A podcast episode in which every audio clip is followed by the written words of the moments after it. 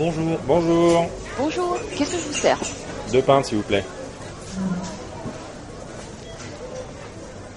Hier soir, je lisais mon 300e roman tiré de l'univers de Warhammer 40 000. Tu sais, c'est une vaste saga spatiale qui se déroule, comme son nom l'indique, entre le 30e et le 40e millénaire. C'est une série très guerrière, hyper futuriste, où l'humanité mène des guerres à l'échelle galactique contre mille menaces. T'as été payé par Games Workshop, toi. Absolument.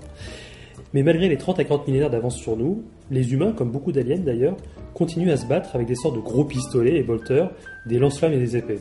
Ah, la fameuse délicatesse de Warhammer 40 000. Mais oui, je maintiens, c'est c'est plutôt fin comme histoire, mais en revanche, j'ai toujours trouvé que cette série, mais comme beaucoup d'autres de science-fiction, est très peu imaginative en matière d'armement. J'ai beau me creuser les méninges, je pense que l'arme la plus originale de la science-fiction, c'est sûrement le sabre laser de Star Wars. Ouais, le sable laser de Star Wars est l'arme la plus originale de la science-fiction. Bah, Ouais. C'est complètement survendu. Ça reste une épée qui brille. Moi, j'opterais plutôt pour le phaser de Star Trek. C'est une arme maniable, parfaite, euh, petite, multi-usage. Tu peux endormir ta cible euh, ou la vaporiser. Oui, elle fait le café, tu peux dormir avec, elle fait doudou. Tu racontes n'importe quoi, t'étais beaucoup trop fan de Star Trek. Ouais, mais en vérité, bizarrement d'ailleurs, je suis d'accord avec toi. Les armes de science-fiction, moi oui, oui, c'est ça. Les armes de science-fiction sont généralement peu imaginatives. Euh, Elles sont souvent une version plus bourrine de leur équivalent actuel. Et le plus surprenant, c'est que quel que soit l'univers, les armes blanches sont toujours présentes, alors que dans la réalité, aujourd'hui, euh, les soldats n'ont plus de baïonnettes accrochées à leur fusil euh, ou à leur drone. C'est vrai que les armes blanches sont hyper présentes, quel que soit l'univers d'ailleurs. Je pense que c'est dû à la notion de dissuasion poussée à son paroxysme. Tu sais, plus une arme est destructrice, moins on l'utilise. Cette idée m'avait marqué dans La guerre éternelle. Je crois que c'est un des meilleurs romans de science-fiction que j'ai pu lire. L'histoire narre la guerre entre l'humanité et une espèce extraterrestre à travers toute la galaxie sur des siècles et des siècles. D'où le nom. D'où le nom. Mais j'avais été marqué par l'une des grandes batailles qui se déroule sur un bout de caillou perdu dans la galaxie. Les deux camps arrivent suréquipés d'exosquelettes et d'armes surpuissantes, et malgré tout, ils finissent par se battre avec des lances et des arcs. Pourtant, les deux camps peuvent vraiment s'annihiler en appuyant sur un bouton. J'avais trouvé ça remarquable. Oui, remarquable, oui, mais d'ailleurs, euh, je vais sortir une énième citation d'Einstein qui dit Je ne sais pas comment on fera la troisième guerre mondiale, mais je sais comment on fera la quatrième, avec des bâtons et des pierres. Il considérait déjà que la prochaine guerre mondiale serait nucléaire et que ça mettrait fin à l'humanité. Bah, c'est carrément difficile de ne pas être d'accord avec lui. Et c'est là que toi et Albert, vous avez tort. Sérieusement, sa, sa remarque est liée à l'époque. Déjà, euh, à peine 60 ans après sa mort, la guerre a déjà changé de forme. Les grandes manœuvres, les déploiements, les missiles, tout ça c'est fini. Il n'y a plus d'ennemis avec un pays visible sur une carte. Du coup, les bombes nucléaires, les bombes électromagnétiques, euh, les lasers orbitaux de James Bond, ça sert plus à grand chose, à la limite dans les romans de Tom Clancy. Euh, ouais, faut voir, les Américains et les Russes alignent encore euh, officiellement 20 000 têtes nucléaires. Et je te rappelle que la France révélait début 2015 qu'elle disposait de 300 têtes nucléaires. Et je ne reviens pas sur tous les pays qui testent régulièrement des lanceurs. Tout ça c'est pour faire fonctionner le lobby de l'armement. Hein. S'ils foutaient ça dans l'éducation, euh, Ah bah c'est sûr qu'on aurait plus besoin de ce genre de matos parce qu'on ferait des trucs encore pires. Repense au livre de science-fiction. Les armes changent pas tellement, on est d'accord, mais il y a un autre truc qui change. Pense aux héros de X-Men, pense aux guerriers invincibles de la case des métabarons, capables d'affronter seul une armée complète. Pense aux Astartes de Warhammer 40 000. C'est quoi le lien entre tous ces mecs? C'est tous des gros bourrins. Ça c'est sûr, mais pourquoi c'est des gros bourrins? Parce que ce sont tous des hommes modifiés génétiquement ou alors enrichis de prothèses. L'arme de demain, c'est peut-être pas un lanceur de projectiles. C'est le surhomme ou l'homme augmenté. C'est lui l'arme de destruction massive.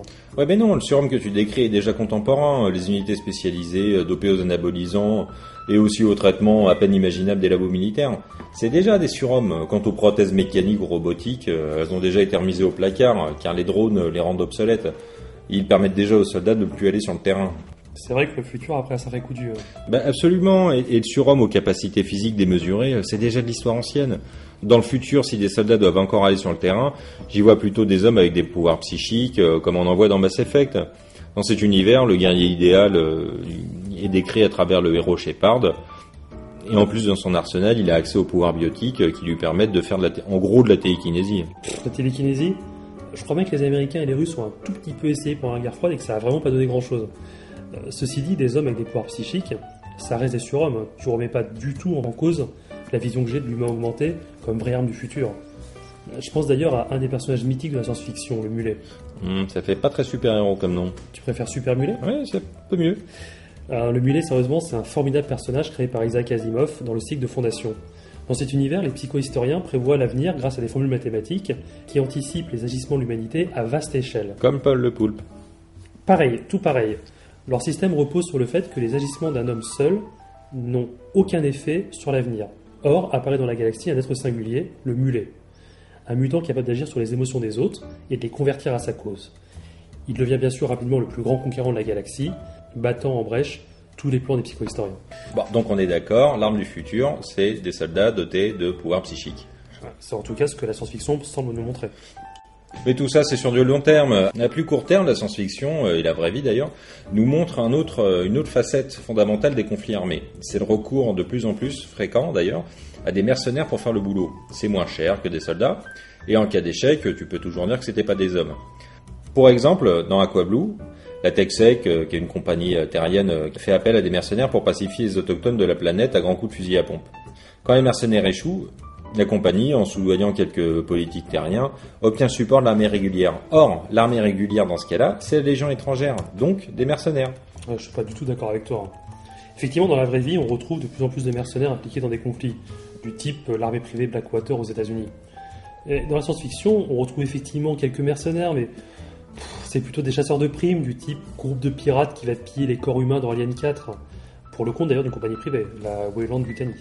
Ouais, enfin, tu vas pas comparer ce groupe de clampins à des vrais mercenaires quand même. Attends, il y a Ron Perlman, il y a Dominique Pinon, tu peux vraiment pas dire que c'est des nazes. Ah si, regarde, c'est des nazes. Le salon de l'argumentation, parfait. N'est-ce pas? J'en reviens aux guerres de la science-fiction. Pour ce qui est, en revanche, des grands conflits, ce sont bien des armées officielles et souvent hyper patriotiques qui agissent. Deux exemples me sautent aux yeux. D'une part, les jeunes engagés de l'excellent Starship Troopers, où la Terre va revenir une planète extraterrestre, la planète Klendatu c'est une armée de conscrits qui y va, avec le cerveau un peu lavé. Et l'autre exemple, bien sûr, c'est Star Wars. L'armée de clones est créée à l'origine par le Sénat galactique pour défendre les intérêts de ce viendra l'Empire. Et chose marrante d'ailleurs, pour vous ce qu'on disait au début, ce sont tous des surhommes. Dans Starship Troopers, on trouve des psycheurs, et dans Star Wars, les clones, c'est des super soldats. Ouais, bon, enfin, mon pauvre ami, vraiment, tu mélanges tout. Bon, pour Starship Troopers, c'est pas le fait d'avoir deux trois clampins qui sortent de l'ordinaire qui fait une vraie armée de surhommes et je te parle à peine euh, de tes euh, clones de Star Wars. Une armée euh, qui tire en cloche avec des canons laser, ça peut pas être une armée de composée de super soldats. Hein. Les clones sont très clairement une armée de surhommes. Ils sont génétiquement choisis et optimisés à partir de John Goffett. Ils sont même rendus sans peur et sans doute. C'est pas un faute si George Lucas les fait tirer n'importe comment. Ah mais ça, mais je reste convaincu que les guerres du futur sur Terre ou dans l'espace se feront à l'aide de petits contingents privés. Les pertes humaines seront toujours trop impopulaire auprès des populations et des gouvernements. Et si on ne développe pas une armée robotique, on se tournera vers des armées privées. Ouais, enfin reste à savoir si les gouvernements auront le choix. La guerre viendra peut-être à eux et ils devront se défendre de manière classique. Prenons le cas d'Age of Tomorrow, le film avec Tom Cruise. L'Europe est occupée par une invasion extraterrestre et une coalition anglo-américaine se retrouve obligée de faire un débarquement en Normandie. Ils sont forts ces scénaristes. En effet, ils sont vraiment creusés la tête pour trouver ça, je vois pas du tout d'où ça vient. Non, moi non plus. Mais surtout, ce qui est intéressant, c'est que l'attaque de cette armée traditionnelle tourne à la boucherie. Et pourtant, les gouvernements et les populations sont bien obligés d'accepter. La preuve, il faut même de la propagande auprès de la population civile. Oui, enfin, je reste convaincu qu'il n'y aura jamais de grands conflits mondiaux euh, dans le cadre d'une attaque extraterrestre. Ça serait tellement destructeur euh, que le pays visé n'aurait pas le temps de répondre à l'agression. Nous finirons dans un monde post-apocalyptique euh, du type Fallout ou Mad Max.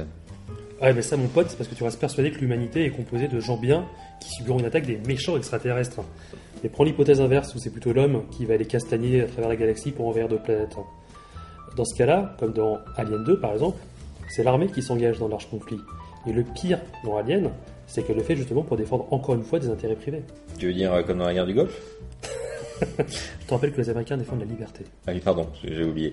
Mais enfin, tu te trompes. Et je t'explique ma théorie, euh, bien connue dans le milieu scientifique, comme euh, le paradoxe d'Emilien, le sauveur de l'humanité. Il dit que si on veut développer une armée assez puissante pour attaquer une galaxie, l'humanité doit se décider à mettre ses ressources en commun, car un pays ne pourra pas y parvenir tout seul. Or, si on arrive à bosser ensemble, c'est qu'on aura mis de côté nos différences et notre mentalité, genre euh, toi t'es pas comme moi donc je te bute ce qui n'arrivera donc jamais. Faux, nul, zéro. L'humanité n'a pas du tout besoin de s'allier pour aller cartonner l'espace. D'autant moins si, comme tu le dis, l'avenir de la guerre est à la mercénarisation. Prends le cas des GI d'Avatar. C'est une armée privée qui est engagée par des sociétés privées pour aller extraire des ressources minières sur d'autres planètes.